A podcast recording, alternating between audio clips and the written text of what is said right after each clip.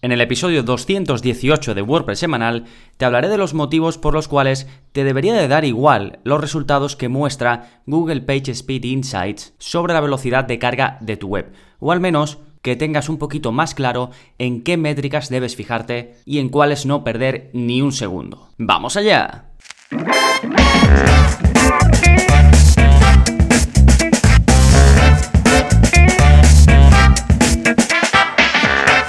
Hola, hola, soy Gonzalo de Gonzalo Navarro.es y bienvenidos a WordPress Semanal, el podcast en el que aprendes WordPress de principio a fin, porque ya sabes que no hay mejor inversión que la de aprender a crear y gestionar tu propia web con WordPress. Y la velocidad de carga, el WPO, el rendimiento web, todo esto pues va muy ligado a la parte de la gestión. Y como ya he comentado en otros episodios, seguramente en algún momento te preocupes demasiado por ello. Y hoy te voy a hablar de una de esas partes de por qué no te recomiendo perder el tiempo en alguna de las métricas que utiliza pues uno de los sistemas para analizar la velocidad de carga de tu web más populares como es el de Google. ¿sí? Y ahora te diré un poquito en eh, por qué voy a publicar este episodio y en qué me he basado, pero antes como siempre vamos a ver las novedades que está pasando en gonzalonavarro.es esta semana. Como cada semana tenéis un nuevo vídeo de la zona código, en este caso os enseño a espiar las webs que os interesan o que veis que hay algo interesante. Eh, básicamente algo un poco el proceso que sigo yo cuando estoy navegando por alguna web y me encuentro con algo chulo, con algo interesante,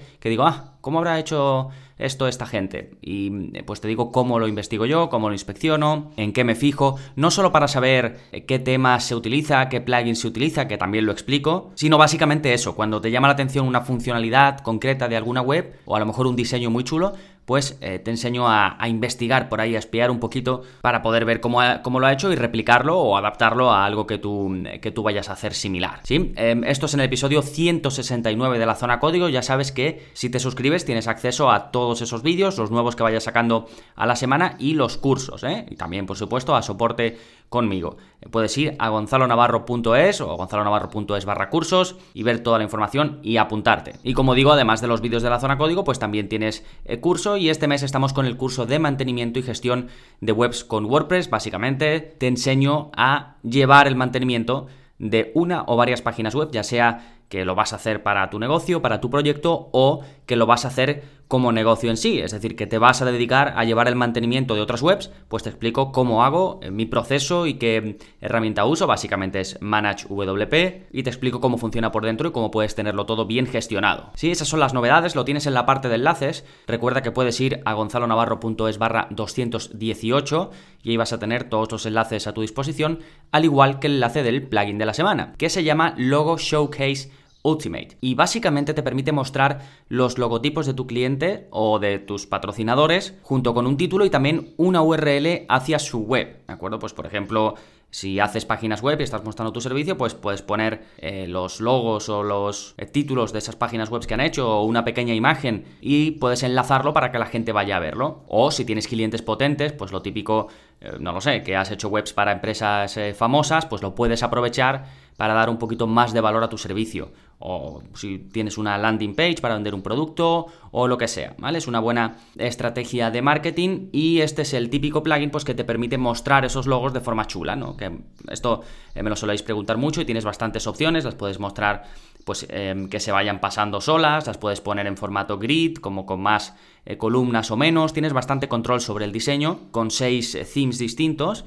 Si vas a la página del plugin tienes una demo para que puedas ir probando entre las distintas opciones que tienes, ¿de acuerdo? Luego tiene una opción pro con más temas y más opciones, pero vamos, yo creo que la gratuita es suficiente. De nuevo, Logo Showcase Ultimate, lo puedes usar como un carrusel, como un slider o en formato grid, ¿sí? De nuevo el enlace a esto y también otras cositas que voy a dejar enlazadas muy relacionadas con este episodio en gonzalonavarro.es barra 218. Y ahora sí nos vamos con el tema central, ¿por qué te deberían de dar igual los resultados de Google PageSpeed Insights? Y voy a tocar cuatro puntos fundamentales. Primero voy a explicar por qué eh, PageSpeed de, de, Google no mide la velocidad real de tu sitio. Después voy a ahondar un poquito en la idea de que no te obsesiones con las notas ni los porcentajes de puntuación que arroja este servicio. Tercero, te voy a decir en qué métricas sí sería conveniente que te fijaras y cómo puedes solucionarlas.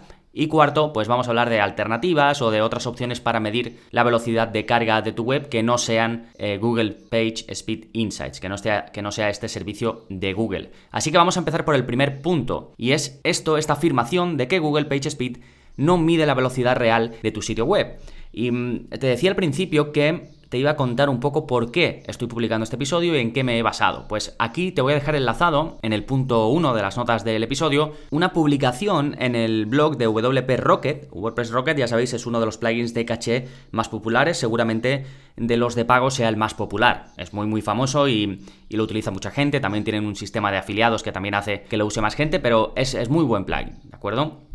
Por cierto, yo lo tengo disponible en, el, en mi servicio de activación de licencias, o sea que eh, si queréis contratarlo y que yo os lo deje activo en lugar de contratarlo en la página oficial, podéis hacerlo. ¿eh? Bueno, en cualquier caso, eh, hacía tiempo que tenía guardado por ahí en enlaces interesantes una publicación de esta gente, de los de WordPress Rocket, que se titula, pues básicamente el título que le he dado yo a este episodio, es por qué no te debería importar o por qué deberías pasar de los resultados de Google PageSpeed Insights. Y esto lo publicaron cuando em, Google sacó el servicio de Lighthouse, que básicamente era una forma especial diferente de medir la velocidad de carga, y cambió también la forma en la que este servicio de Google PageSpeed Insights hacía la medición o medía la velocidad de carga de tu web, ¿no? Entonces, cuando eso ocurrió, em, bueno, pues como ellos están en este mundillo, pues rápidamente empezaron a, sacar artículos y en este precisamente, pues, pues dice esto que te digo yo, ¿no? Básicamente te dicen que no importa la nota que te da Google PageSpeed, ¿sí?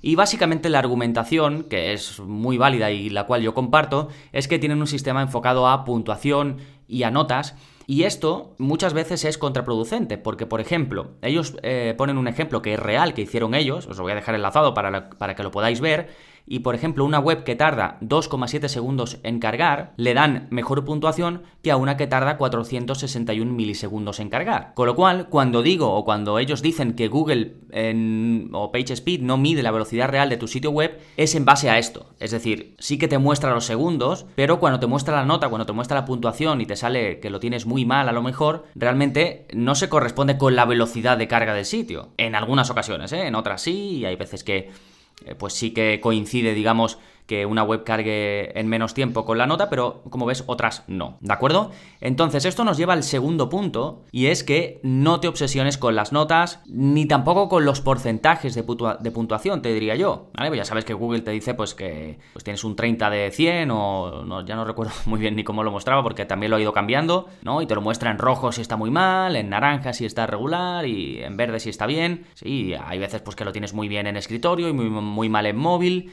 pero aquí corremos el riesgo de obsesionarnos, porque al final lo importante es la velocidad de carga, sí, y también la percepción de velocidad de carga, es decir, lo que tus usuarios perciben cuando entran a cualquiera de tus páginas. Por ejemplo, si una web tarda a lo mejor en total en, cargar 3,5 segundos, 4 segundos, ¿no? Que eso a lo mejor lo que te muestra cuando lo mides en una de estas herramientas, pero realmente tus visitantes ven la información importante, pues en menos de un segundo, o en un segundo, o en un poquito más, la experiencia seguramente vaya a ser muy buena. Aunque se sigan cargando cosas por detrás, pero si el usuario ya ve lo que necesita cuando pasa pues muy poquito tiempo, la percepción de velocidad va a ser muy buena. ¿De acuerdo? Y esto se puede lograr con eh, plugins de caché, se puede lograr con carga diferida. Ahora te, hablaré eh, un poquito más de ello, ¿de acuerdo? Y la web puede tardar más, terminar de cargar en más tiempo, pero la percepción será mucho menos, que es lo que buscamos, ¿no? Que nuestros usuarios tengan una muy buena experiencia navegando por la web, ¿de acuerdo? Y otra cosa en este sentido es que hay algunas sugerencias de Google que, prácticamente son imposibles de lograr.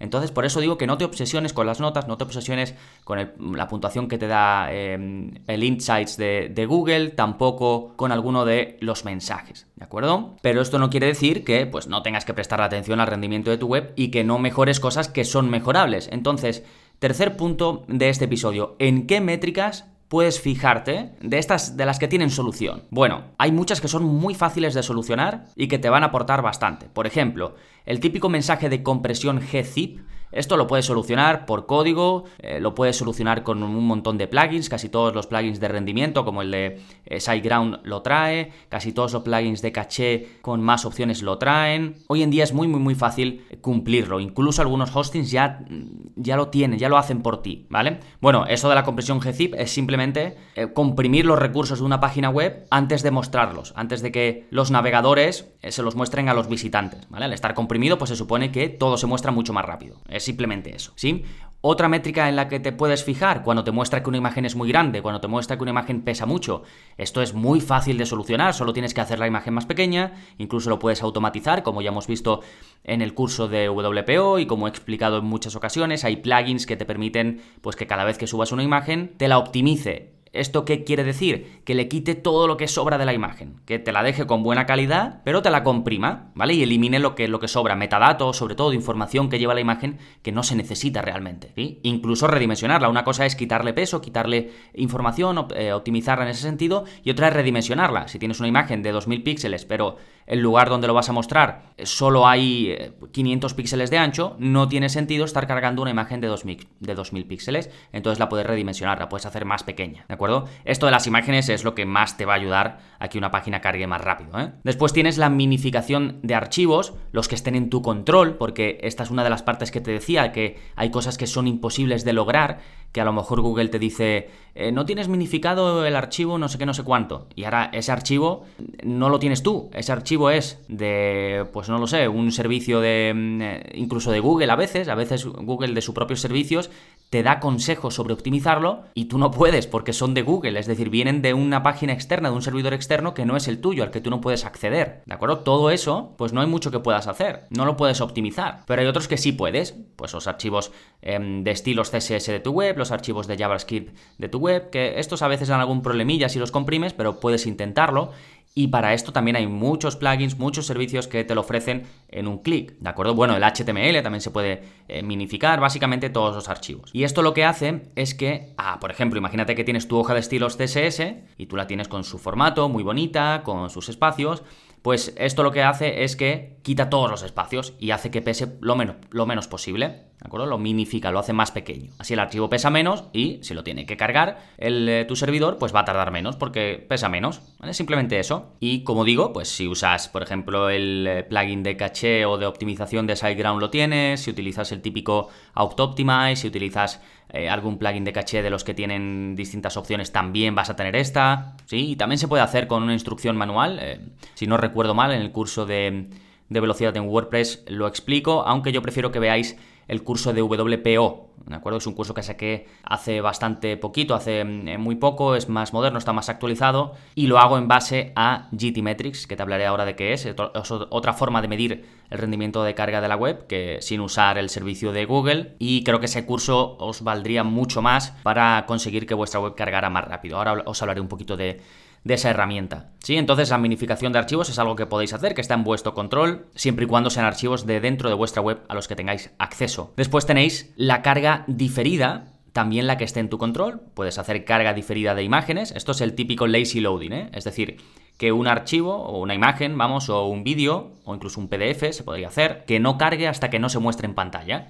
Imagínate que tienes un tutorial y vas explicando cosas y con cada explicación tienes una imagen. Pero cuando alguien entra de primeras a la web, pues a lo mejor ve la introducción, a lo mejor una imagen que tú tienes al principio y un poquito de texto. Y el resto de imágenes están abajo, tiene que hacer scroll la persona para verlas. Pues hasta que no empiece a hacer scroll, no se irán cargando esas imágenes, es decir, se irán cargando bajo demanda, conforme se vayan necesitando. Y esto mejora también, pues sobre todo la sensación de rapidez cuando carga una página, porque no hay que esperar a que vayan cargando todas. ¿Sí? Es esto que te decía yo de la percepción de velocidad por parte de tus visitantes. Y esto del lazy loading ya mismo va a ser nativo y no vas a tener que hacer nada, ya mismo va a venir incorporado en los navegadores, ya está empezando a venir, ¿de acuerdo? Lo que pasa es que no todos tienen soporte para eso y pues ya con una pequeña instrucción que se haga ya se va a poder eh, activar ese lazy loading de forma automática. Mientras tanto, pues puedes usar plugins, hay muchos plugins de lazy loading, y hay algunos, como te digo yo, por ejemplo, el, el, plugin de optimización de SiteGround trae la opción de que hagas este lazy loading no solo para imágenes como te digo, sino también para vídeos, también para iframes, Con los iframes yo he tenido mm, problemas en Safari, ¿eh? así que eh, probad a ver si, si, os funciona a vosotros. iframes es esto que incrustas. Por ejemplo, cuando incrustas un vídeo de YouTube, coges un iframe, ¿de acuerdo? Y lo, pegas en tu web, lo incrustas y eso hace que se pueda mostrar. Eso es un iframe simplemente, ¿de acuerdo? Entonces, si haces el lazy loading de eso, como viene de recursos externos, en algunos navegadores como en Safari a veces da problemas. Pero vamos, para las imágenes y para todo eso, muy recomendable que actives el lazy loading, ya sea desde tu plugin de rendimiento o de caché o que instales un plugin específico para ello. Y todo esto que te acabo de comentar lo vemos en el curso que te comento de WPO en WordPress, así que si estás apuntado puedes irte ahí y puedes seguir todos los pasos para implementar todo esto que son las cosas que de verdad puedes controlar en tu web. Es cierto que en ese curso vamos, eh, o digamos, explico cosas incluso más avanzadas para ya si te quieres meter pues en hacer optimizaciones eh, muy muy al detalle, por ejemplo que algunos plugins solo se carguen en páginas específicas, ¿de acuerdo? Ahí ya sí que nos metemos pues en, obsesionarnos un poco más, pero no es necesario, eso es ya si quieres ir más allá, ¿vale?